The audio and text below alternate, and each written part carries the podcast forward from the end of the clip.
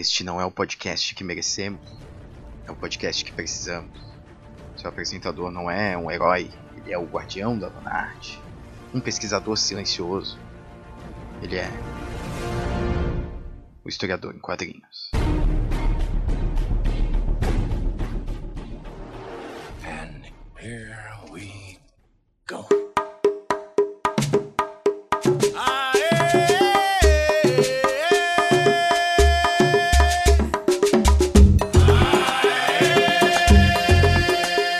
Salve jovens! Aqui é Guilherme Silva e sejam bem-vindos a mais um episódio do Historiador em Quadrinhos.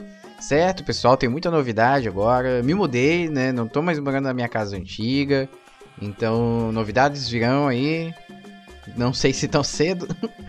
Mas, uh, mas, mas estamos tamo, tamo mudando algumas coisas, né? Tamo, vamos tentar colocar alguns projetos em, em andamento, né? Em, em prática. Mas, mas bom, é, é, enfim. Só pra vocês saberem que esse episódio está sendo gravado em um no, em novo local, sob nova direção. Não, mentira, a direção é a mesma. mas vamos lá, vamos lá. Essas explicações vão, vão surgir se, se necessário. então tá, é, pessoal, hoje eu separei um, um, tema muito legal, cara, que eu tava lendo esses dias, né? Eu me deparei com. Né, primeiramente, eu me deparei com uma atividade do, de uma das disciplinas minhas de, do mestrado, né? Que é de História da África. A gente tem, vai ter. Tô elaborando ainda, né? Parei um pouco os trabalhos finais da, da universidade para gravar esse episódio. Mas essa atividade em si, né, é, era de a gente elaborar umas é, sequências didáticas, algumas aulas, né, é, que con conversassem entre si a respeito das temáticas que nós trabalhamos em sala de aula. Né? No caso, trabalhamos lá com a, com a nossa professora Cláudia Mortag. Um abraço pra ela se ela estiver ouvindo. mas. Mas tá, e aí eu fiquei, né, me indagando o que será que eu ia trabalhar. Queria trabalhar quadrinhos, né, porque eu, eu tento sempre ir para esse lado, né? Quanto mais eu estudar sobre o tema e diversificar até também a minha, a minha abordagem sobre quadrinhos, eu, eu enxergo, né, que eu vou estar tá me, me enriquecendo enquanto pesquisador né, dessa, desse segmento.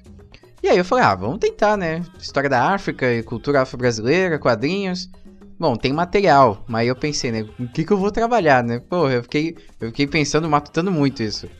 E aí eu achei esse, esse artigo maravilhoso, sensacional, né? Uh, que me deu uma, uma, certa, uma, uma certa direção. Né? Então, a minha ideia inicial era então trabalhar é, oralidade nos quadrinhos. Né? A professora chegou a trabalhar um pouquinho sobre oralidade né, em, em, através de alguns textos conosco. E também trabalhou oralidade na, no, no, livro, né, numa, numa, literatura do nigeriano Chinua Achebe, né, chamada O Mundo se Despedaça.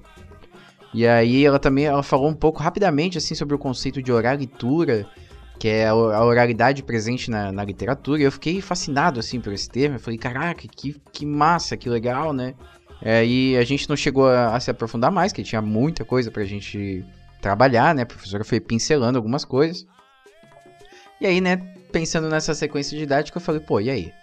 E se, né, é, e se eu tentasse trabalhar oralidade nos quadrinhos? Né, se, se, existem, se existem é, pessoas que estudam oralidade na literatura, eu não vejo por que não, né, nos quadrinhos também possa ter espaço para para se manifestar a oralidade, né?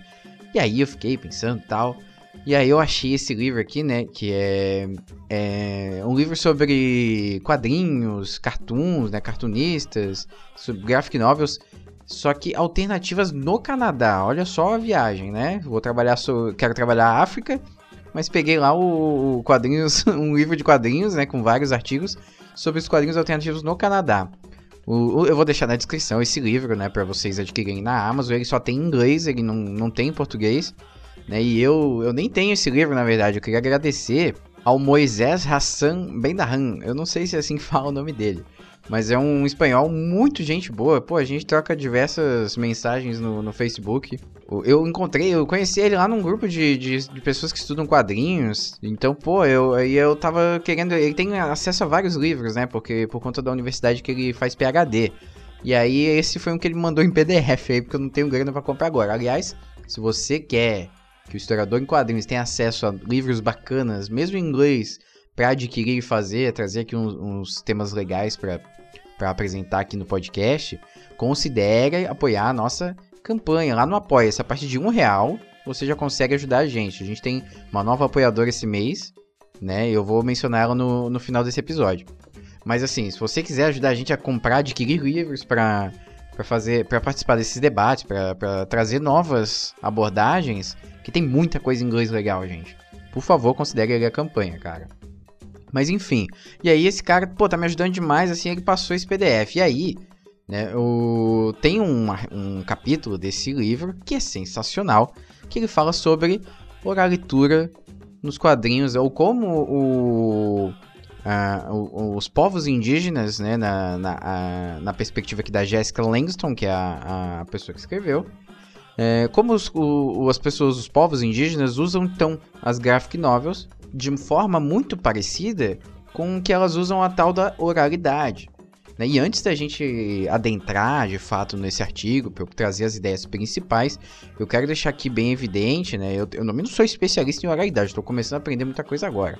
Mas oralidade é diferente de simplesmente falar, né? De tradição falada. A oralidade é uma coisa mais é, experiencial, né, digamos assim. Você não, não é simplesmente você chegar e falar alguma coisa ou contar uma história, mas sim é você vivenciar a oralidade é, no seu dia a dia, no seu cotidiano.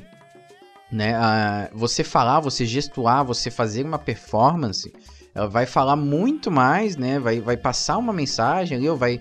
É... Enfim, é uma coisa difícil de explicar, na verdade. É uma coisa muito mais para sentir, né? Mas assim, a oralidade ela não é simplesmente falar, ela é viver a tradição oral, né? Ela viver a fala. A fala tem poder, poder místico, assim, né? Quase é, é, é meio que religioso também, né? Mas ao mesmo tempo é, é, é, simplesmente cotidiano. Pô, é uma coisa muito, muito emblemática, assim.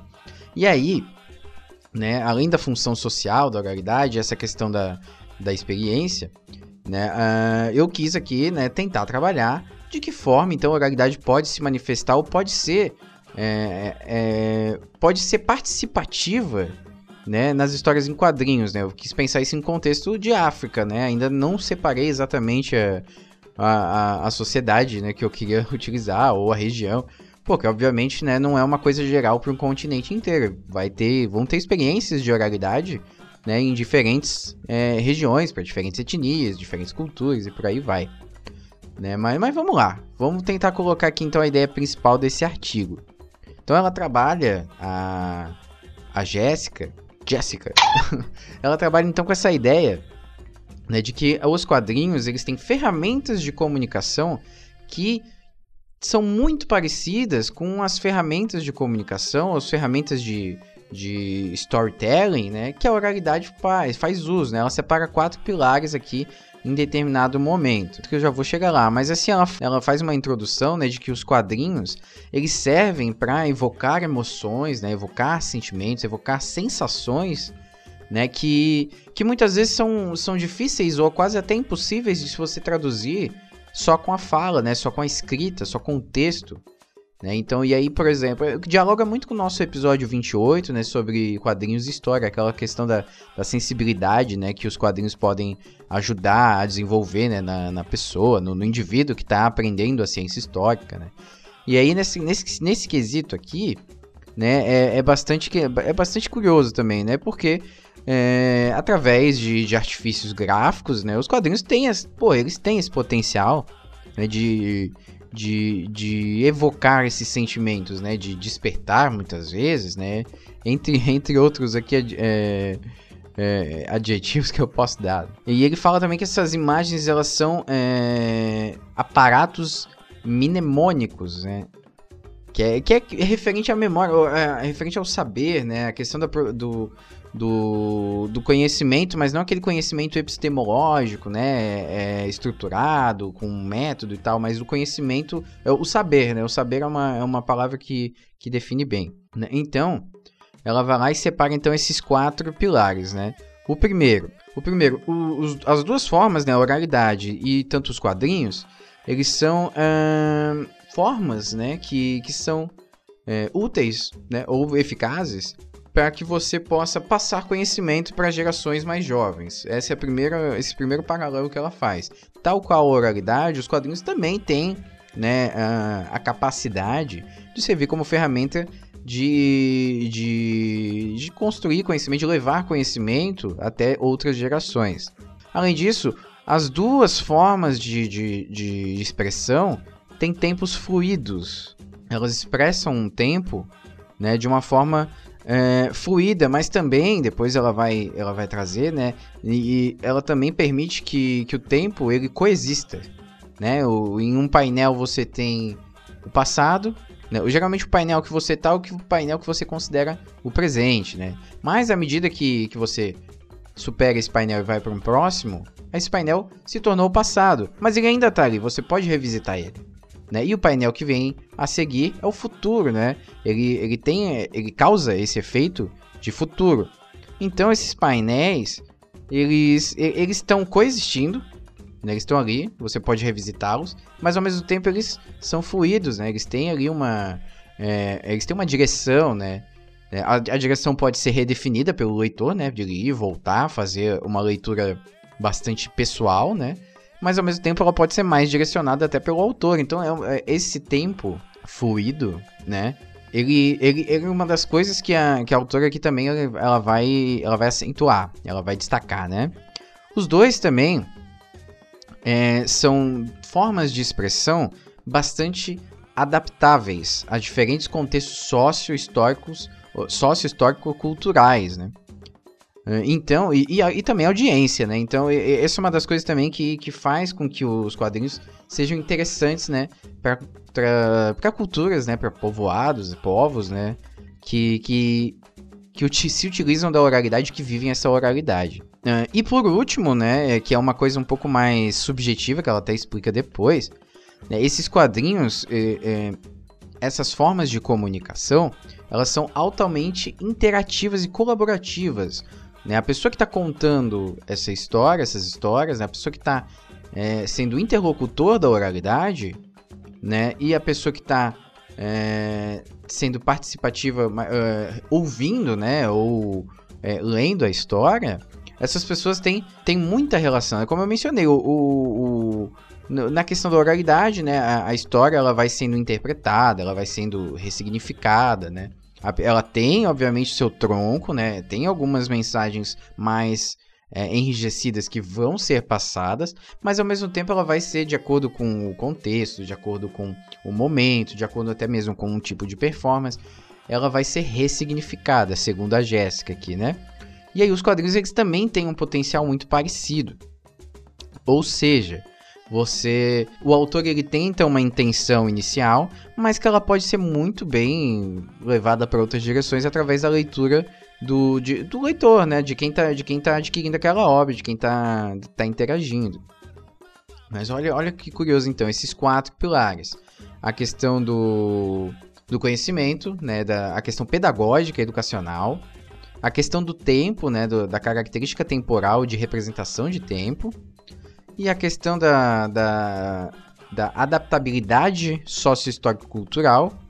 E por fim, a questão da interação entre interlocutor e ouvinte, né, e leitor. Veja que interessante. Essas são os quatro pilares. Ela, obviamente, ela vai destrinchando um pouco mais, né? É bem interessante. Se tiver oportunidade, gente, de comprar através do nosso link, ou enviar uma cópia aqui, se alguém quiser traduzir em português, enviar uma cópia para nós, cara. uma empresa aí, né, que quer fazer essa, essa parceria. Uh, uma editora, né? Pô, ajuda nós. A gente se mandar, pode mandar em inglês, a gente faz uma resenha. Pô, eu ia ficar muito feliz de fazer uma resenha desse livro. Mas tem um capítulo de Maus, cara, que, que, eu, eu, que eu pretendo ler em algum momento, falando sobre Maus, trauma, né? E, e, e, trazer aqui em formato de podcast, cara. Vai ser muito legal. Mas enfim, gente, é, é, essas são a, a, as conexões que a autora faz né, entre oralidade e quadrinhos. E eu acho muito legal, cara, muito legal. Eu fico muito feliz de ler é, ler textos, assim, né? Que pegam coisas que já são familiares pra gente. Quadrinhos, linguagem de quadrinhos é uma coisa familiar, né? Pelo menos para mim, para quem já tem um, pesquisa minimamente quadrinhos, vai, já leu lá o seu Will Eisner, o Scott McCloud, né? Eu tô agora, eu ainda não comecei, né? Eu li algumas, algumas páginas só do do sistema dos quadrinhos, né, do, do belga, poxa, é que tem um nome meio complicado, Thierry, eu acho, né? Que assim, é, esse é um dos que o pessoal fala que é interessante no momento, que ele tem uma pegada bastante próxima assim do Will Eisner em termos de, de embasar né, a nossa percepção de linguagem de quadrinhos. Mas assim, você lê esses, esses, essas coisas, né, esse, esses tipo de textos, ou livros, ou produções, que elas falam sobre coisas banais nos quadrinhos, né? Fala, fala sobre a linguagem, né? Mas assim, ele te dá uma perspectiva fora da caixinha, assim, né? Reexplicando, ou pelo menos esmiuçando essas coisas é, banais, simples, né? Básicas e eu fico, porra, eu fico verdadeiramente emocionado de ler, um, de ler textos assim. Esse aqui é um desses que me trouxe essa, essa quebra aí de paradigma, vamos dizer assim, né? Porque, bom, é, essas características de quadrinho aqui são, bom, elas são bem, bem estabelecidas para mim. Mas assim, chegar e fazer esse paralelo com oralidade, por exemplo, né? Foi uma coisa bem legal, assim. Pô, eu, eu, eu, eu fiquei muito feliz, assim. muito feliz de ter a oportunidade de ler esse, esse texto. E mais uma vez eu queria agradecer, reforçar o agradecimento ao, agradecimento ao Moisés. Porra, brigadão, Moisés. Ele não vai ouvir, eu acho, porque... Que não. eu acho que não, mas assim, se ele ouvir... É, se ouvir, thank you, Moisés. You're fucking awesome. a gente fala inglês, o cara espanhol, mas a gente fala inglês, gente. Perdão, eu sou... Eu sou colonizado. Mas enfim, gente...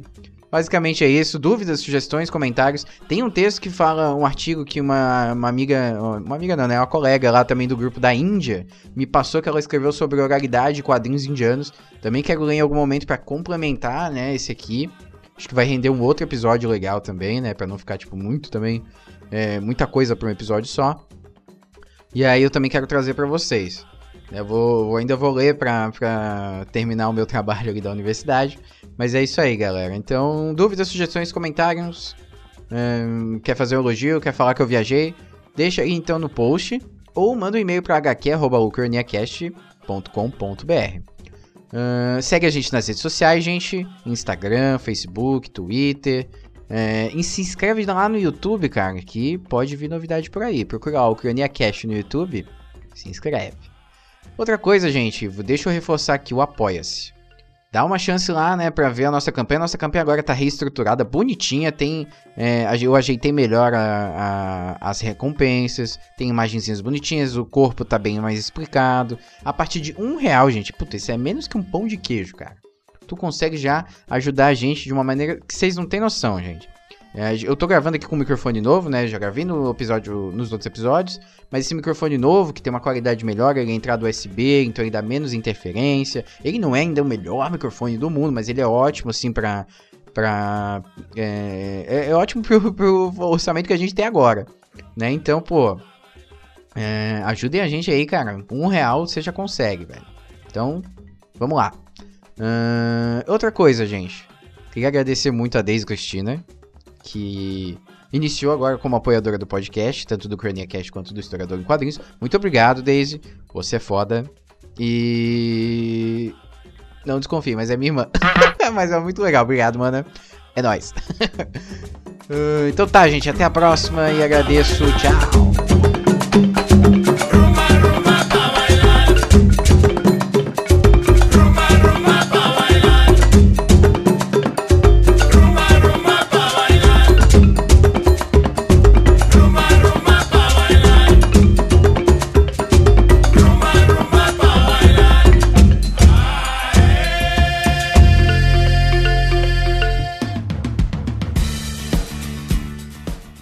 Pessoal, aqui é Guilherme Silva, historiador em quadrinhos, e eu gostaria de fazer um agradecimento especial para as nossas apoiadoras Mayara Barbato Flor, Deise Cristina, Pedro Balão e Sinamara Santos da Silva. Graças a vocês o podcast é possível, certo? Muito obrigado, gente. E se você ainda não conhece a nossa campanha de financiamento coletivo recorrente no Apoia-se, por favor, verifique lá apoia.c barra e considere aí apoiar o nosso projeto a partir de um real né, para que o Cast e também o Historiador em Quadrinhos possam prosseguir ativos aí na podosfera. Muito obrigado. Stay put. I'll be back in a flash.